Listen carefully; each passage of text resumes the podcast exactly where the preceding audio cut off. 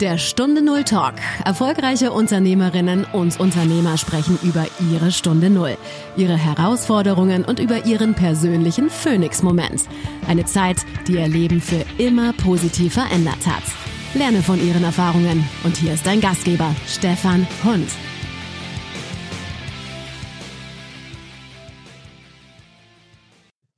Was war für Sie die Stunde Null, als Sie gemerkt haben, jetzt muss was Neues beginnen? Meine Stunde Null war, als ich gemerkt habe, dass ich morgens keinen Wecker brauche, wenn ich aus eigener Überzeugung etwas machen möchte und wenn ich angestellt bin und gesagt bekomme, dass ich was zu tun habe, ich einen Wecker gebraucht habe.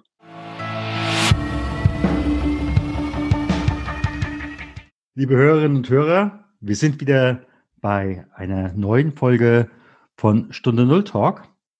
Und ich freue mich, mein heutiger Gesprächsgast ist Mr. Connecting Dots oder eben halt auch Dr. Stefan Söhngen. Lieber Herr Dr. Söhngen, ganz herzlich willkommen hier im Podcast. Ja, vielen Dank, lieber Herr Hund. Manch einer kennt sie ja schon, denn wie gesagt, Connecting Dots, äh, ihre wirklich große Stärke ist, äh, Menschen miteinander zu verbinden. Das heißt ja auch, viele Menschen kennen sie. Aber für diejenigen, die sie noch nicht kennen, wer ist Stefan Söhngen? Vielleicht auch dann mal, wenn er nicht arbeitet. Aufs Arbeiten kommen wir nachher noch. Lieber Herr Hund, da möchte ich an der Stelle etwas unterscheiden und Ihnen ein bisschen widersprechen weil ich sage, Arbeit und Leben, Leben und Arbeit, ganz, ganz optimalerweise ist das in einem Einklang. Ganz optimalerweise haben wir, um meinen guten Freund Anders Inzet, einen Wirtschaftsphilosophen zu zitieren, ganz optimalerweise schaffen wir es, nicht eine Work-Life-Balance hinzukriegen, sondern eine Life-Life-Balance. Will sagen, und auch das auf die Eingangsfrage zurück, was war mein Stunde Null Moment? Ähm, Stunde Null Moment ist für mich auch ein bisschen der gewesen, wo ich gemerkt habe, dass ich das, was ich mache, nämlich Menschen miteinander zu verbinden, aus einer so großen Leidenschaft heraus mache, dass ich es nicht als Arbeit mache, sondern dass ich es mache, weil es meine Leidenschaft ist und wenn Sie mir jetzt alles Geld der Welt geben, dann mache ich es trotzdem. Und Sie machen das ja auch wirklich genial. Also das muss man ja wirklich sagen. Das haben Sie jetzt gesagt. Vielen Dank dafür. Ja, ich sehe es ja auch immer wieder. Also äh, ich brauche da gar nicht äh, irgendwo nachzugucken, sondern ich erlebe das ja auch immer wieder. Und ich könnte mir gut vorstellen, gerade jetzt so in der Krise, selbst wenn alles wegbrechen würde, aber Sie noch Ihr Handy mit den gesamten Telefonnummern hätten, dann wäre das für Sie überhaupt kein großes Problem, oder? Naja, dieses Handy ist schon eine kleine Notwendigkeit, sage ich jetzt mal. Und ähm, in der Tat ist äh, das mein Kapital. Mhm. Zum Glück gibt es natürlich Backup-Versionen auf, äh, auf irgendwelchen Festplatten dieser Welt. Aber ja, das ist, äh, das ist ähm, die Grundstruktur da sind ganz, ganz viele Kontakte drin, die ich anrufen kann, mit denen ich in Beziehung treten kann. Das hört sich auf den ersten Blick so lapidar einfach an. Auf den zweiten Blick muss man realisieren, dass, ähm, und dann komme ich auch gleich zu meiner Gleichung, die ich da aufstelle, auf den zweiten Blick muss man realisieren, dass das wahnsinnig viel Arbeit ist, was dahinter steht. Und die Gleichung, die meiner, meiner Arbeit und meiner Tätigkeit zugrunde liegt, ist, dass ich sage, wir nehmen einen Kontakt. Kontakte gibt es ja ganz viele auf LinkedIn oder auf Xing oder irgendwo im Internet oder auf irgendwelchen Veranstaltungen kann man Visitenkarten einsammeln. Dann hat man ganz viele Kontakte. Das ist erstmal recht einfach. Wenn man nun dann in einen solchen Kontakt, den man hat, Zeit und Energie investiert, dann entsteht Vertrauen. Diese Zeit und Energie kann man investieren, indem man irgendeine Veranstaltung zusammen macht, indem man sich immer mal wieder trifft, essen geht, eine Exkursion macht, was auch immer. Zeit Und Energie kombiniert mit dem reinen Kontakt wird Vertrauen. Damit haben wir dann eine Beziehung. Und nur mit Beziehungen kann man auch Geschäft machen. Das ist die Gleichung, Grundgleichung meiner Arbeit. Und, ähm, und darauf beruht mein Geschäftskonzept. Mhm. Was war an der Stelle so Ihre faszinierendste Begegnung, die Sie bisher hatten?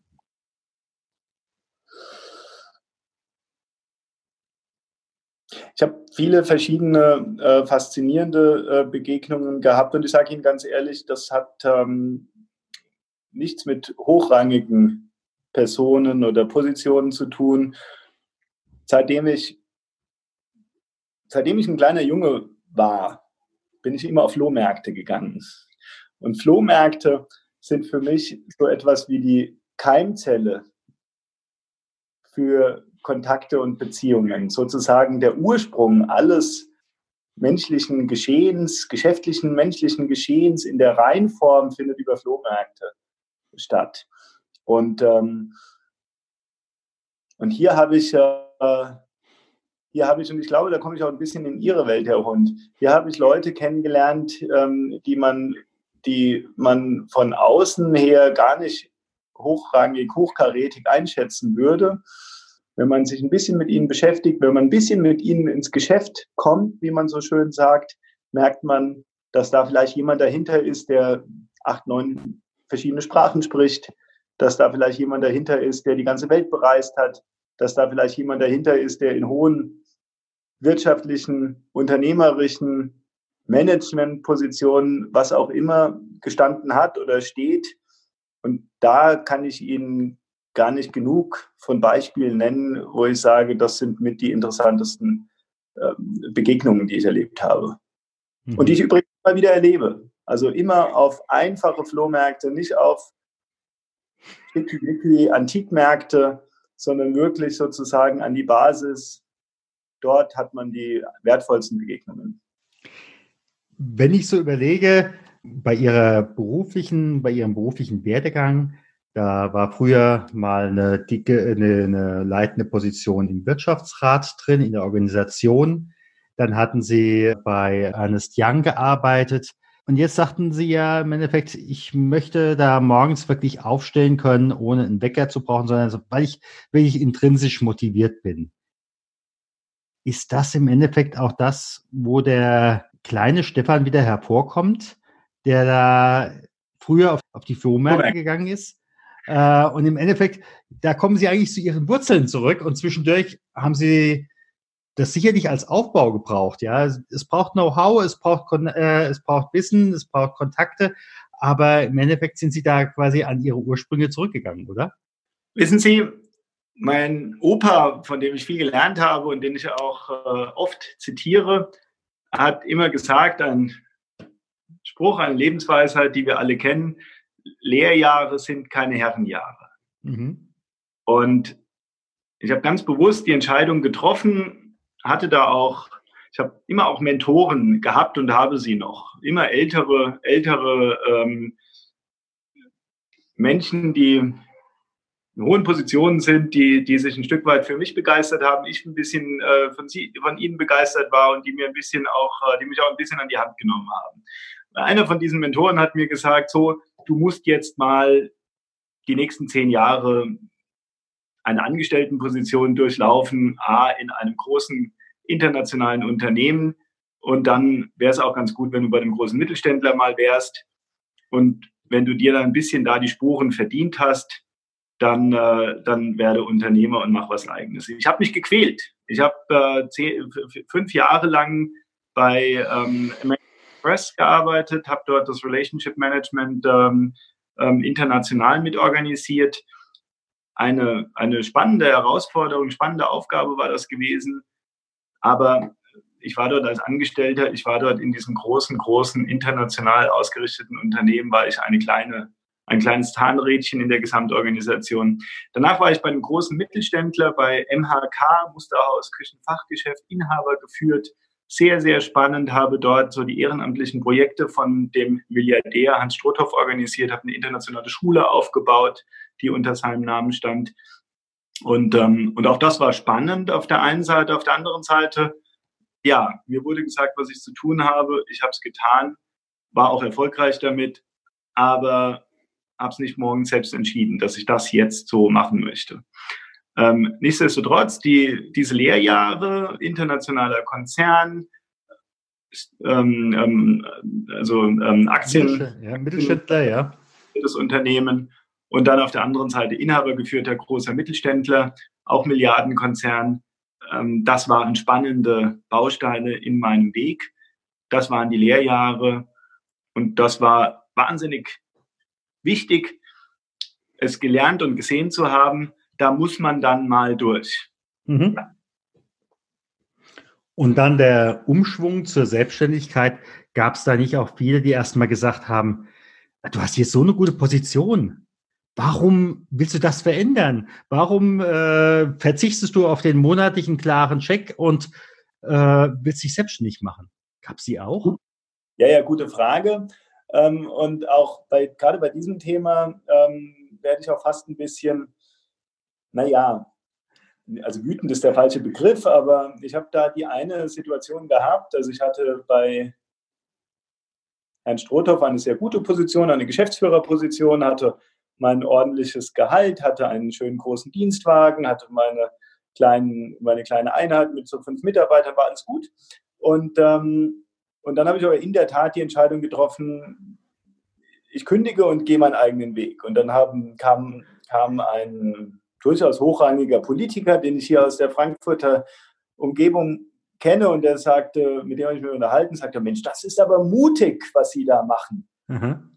Da habe ich dann drüber nachgedacht und habe ich überlegt, naja, es stört mich, dass er den Begriff Mut in dem Zusammenhang verwendet, weil ich finde, das ist kein Mut, wenn man einen gut dotierten Job kündigt und wenn man dann versucht, ohne großes Eigenkapital was Eigenes aufzubauen. Was soll, was soll schon schiefgehen? Vielleicht eins, zwei Jahresgehälter ähm, gehen verloren, vielleicht hat man ein bisschen Schulden. Naja, ich mit, meiner, mit meinem Background, mit meinem Netzwerk, ich mit meiner Ausbildung, aber wir alle anderen auch. Mein Gott, dann arbeitet man zwei, drei Jahre in einer Angestelltenposition, da hat man das wieder draußen. Das ist doch kein Mut. Ich finde, mutig ist, was die Geschwister Scholl zum Beispiel getan haben, wo es um, mhm. um wirklich was Großes ging, um das eigene Leben ging. So etwas ist für mich Mut, den Schritt zu gehen, eine gut dotierte Angestelltenposition zu kündigen und was Eigenes aufzubauen, mit dem Know-how, mit den Möglichkeiten, die wir hier an einem Standort wie Frankfurt Rhein-Main haben, das ist gut machbar. Das ist aber kein Mut. Mhm. Wenn jetzt jemand zu Ihnen käme, ich sage auch mal so 35, 40 äh, und überlegt auch, äh, Herr Dr. Söhngen, ich überlege mich selbstständig zu machen, aber ich habe im Endeffekt äh, Angst in der Veränderung. Was würden Sie ihm da sagen? Machen. Mhm. Immer machen, keine Angst davor haben. Auch Angst ist ja natürlich wieder verknüpft an das Thema Mut, was wir gerade hatten. Und dann sage ich einfach, äh, und auch das ist eine Grundlage von dem, was ich mache, auch was ich täglich in meinem, in meinem Job mache.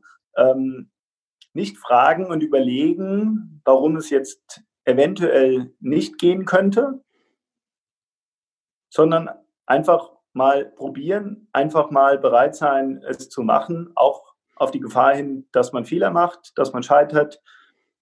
Wenn ich zehnmal am Tag was gemacht habe, habe ich vielleicht auch achtmal am Tag oder neunmal am Tag was falsch gemacht. Aber wenn ich einmal was Richtiges gemacht habe, dann hat sich der Tag schon gelohnt. Wenn ich aber gar nicht anfange, was zu machen und nur hinterher zu laufen und das abzuarbeiten, was mir vorgegeben wird, naja, das kann übrigens auch in Ordnung sein. Das will ich auch gar nicht in Frage stellen, will es auch gar nicht kleinreden. Ich will auch gar nicht sagen, dass jetzt der, dass jetzt derjenige, der was abarbeitet, ähm, weil er was vorgegeben kriegt, dass der das falsch macht. Aber ich für mich selbst habe die Entscheidung getroffen, dass ich selbst entscheiden will, es zu machen und dann mache ich es auch. Mhm. Und Sie haben ja was ganz Großes äh, für Frankfurt oder für die Umgebung von Frankfurt mit ins Leben gerufen, nämlich die Montagsgesellschaft engagierter Bürgerdialog.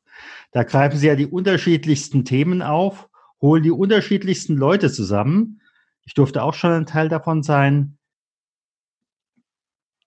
Damit können Sie ja wirklich auch was bewegen. Was war da so Ihre Motivation, das zu machen? Sie haben das jetzt, glaube ich, 15 Jahre, vor 15 Jahren ungefähr angestoßen? Auch hier, die Montagsgesellschaft ist ein gemeinnütziger Verein. Damit verdiene ich kein Geld. Habe damit natürlich ein sehr, sehr starkes, sehr, sehr großes Netzwerk, was ich heute auch ähm, durchaus indirekt beruflich nutze, weil jeden Kontakt, jede Beziehung, die ich haben möchte, kann ich natürlich auch über die Montagsgesellschaft, aber auch über den Wirtschaftsrat, aber auch über äh, den Deutsch-Schweizerischen Wirtschaftsclub. Da gibt es viele Organisationen. Ich empfehle mhm. immer, gehen Sie in Familien, mhm. werden Sie Teil von vertrauten Kreisen. Ich nenne das Familien. Das mhm. vertraute Kreise, das sind Clubs, das sind Vereinigungen, das ist Lions Club, das ist äh, Rotary, das ist Montagsgesellschaft, was auch immer. Jeder, jemand, der jetzt keine Lust und keine Zeit hat, so eine Organisation selbst aufzubauen, gehen Sie in eine andere große Organisation, engagieren Sie sich dann, dann sind Sie Familienmitglied in Anführungszeichen und Sie können, können die anderen Mitglieder aus Ihrem Club, die, da haben Sie schon mal, die erste Tür ist schon mal offen, nämlich die gemeinsame Tatsache, dass man im gleichen Club, im gleichen Verein, im gleichen Verband ist.